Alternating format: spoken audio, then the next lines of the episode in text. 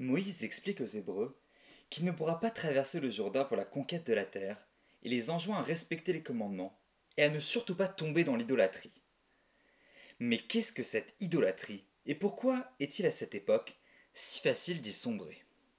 Je suis Miela Kerman, et vous écoutez Parcha Yeka. Vnishmartem me'od, le nafshatechem, ki lo reitem kol temuna beyom alechem, Bechorev Mitor Haesh. Prenez donc bien garde à vous-même, car vous n'avez pas vu aucune figure le jour où le Seigneur vous parla sur le Chorev du milieu du feu. Pen tashriotun vaasitem lachem pesel temunat kol samel tavnit zahar onekeva. Craignez de vous pervertir en vous fabriquant des idoles, représentations ou symboles de quoi que ce soit, images d'un individu mâle ou femelle, je continue en français, image de quelque animal terrestre, image d'un volatile quelconque qui vole sous le ciel, image de ce qui rampe sur le sol, ou de tout poisson qui vit dans les eaux au-dessous de la terre. Tu pourrais aussi porter tes regards vers le ciel et, en voyant le soleil, la lune, les étoiles, toute la milice céleste, tu pourrais te laisser induire à te prosterner devant eux et à les adorer. Or, c'est l'Éternel ton Dieu qui les a donnés en partage à tous les peuples sous le ciel. Nous n'avons vu aucune image le jour de la révélation, c'est même le propre de cette révélation. Le ciel s'ouvre, se déchire, et on découvre qu'il n'y a aucune forme derrière, mais seulement une entité invisible qu'on ne peut appréhender si ce n'est parce, parce qu'elle nous donne. C'est pourquoi il est inconcevable de chercher à reproduire cette révélation avec une image. Pourtant, le Malbim nous explique que justement, les Hébreux ont vu de manière mystique ce qu'on appelle le char céleste Merkava, tiré par une créature à quatre faces au moment de la révélation, et que les Hébreux tombés dans l'idolâtrie ont donc essayé de reproduire cette vision. C'est par exemple ce que le roi Ménaché aurait fait. Alors, ils ont vu une forme ou pas à la révélation? C'est une bonne question. Il ne faut pas confondre forme et idée, matière et concept. La Kabbalah, la mystique, est une façon d'exprimer de manière allégorique des concepts fondamentaux de la foi. La vision du char céleste, donc, est une vision qui doit sûrement receler en elle des merveilles. Mais n'allons bien sûr pas nous engouffrer dedans, je n'en ai pas le niveau.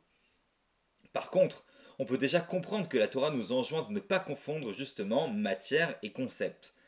On peut avoir eu la vision du char à la révélation, mais ce n'était justement qu'une vision, sans aucune réalité physique vouloir la capturer, l'enfermer dans la forme, c'est déjà trahir cette vision et le message divin.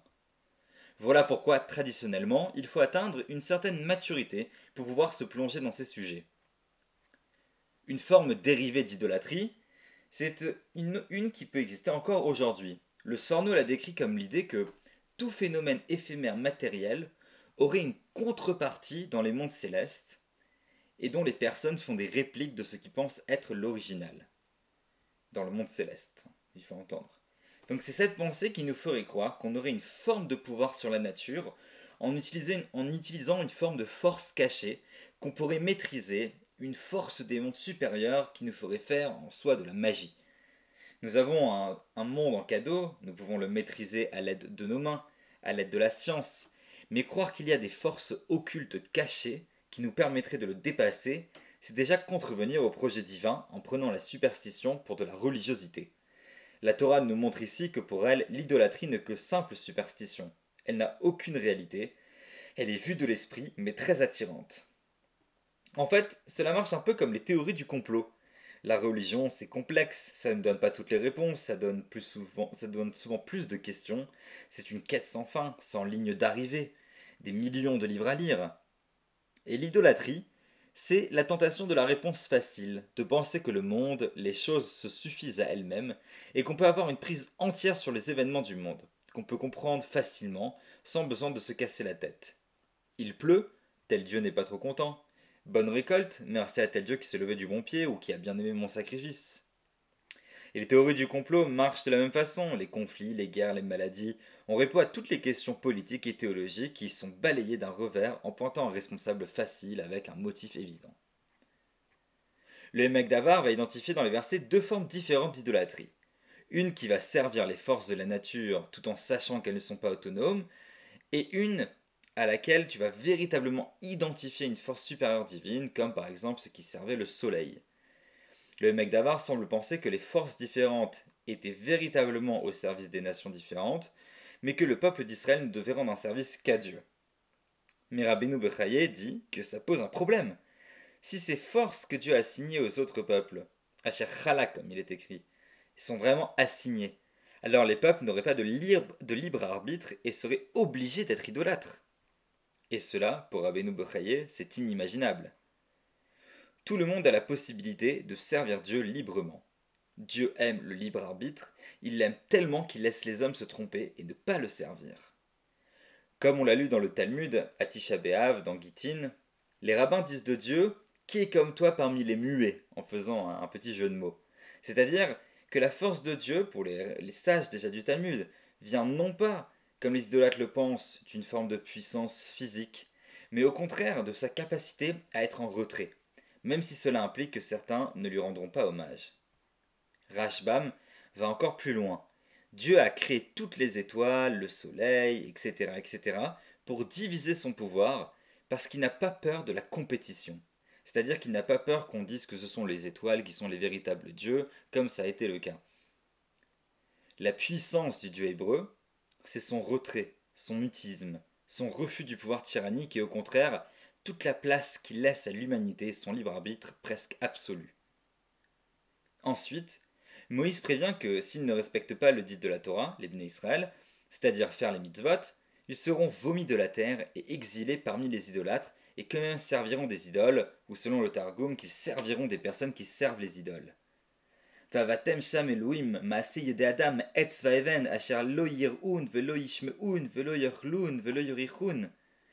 et vous allez servir là-bas des, des dieux qui sont faits des mains des hommes, qui sont faits de bois et de pierre, qui ne peuvent pas voir, qui ne peuvent pas entendre, qui ne peuvent pas manger, qui ne peuvent pas sentir. Regardez comment ces idoles sont décrites. De vingt bouts de bois.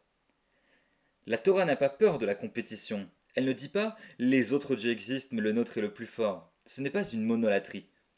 Dès le, dès le départ, c'est un monothéisme qui ne conçoit même pas l'idolâtrie autrement qu'un système de facilité attrayant, certes, mais qu'elle s'efforce de dépeindre de manière ridicule.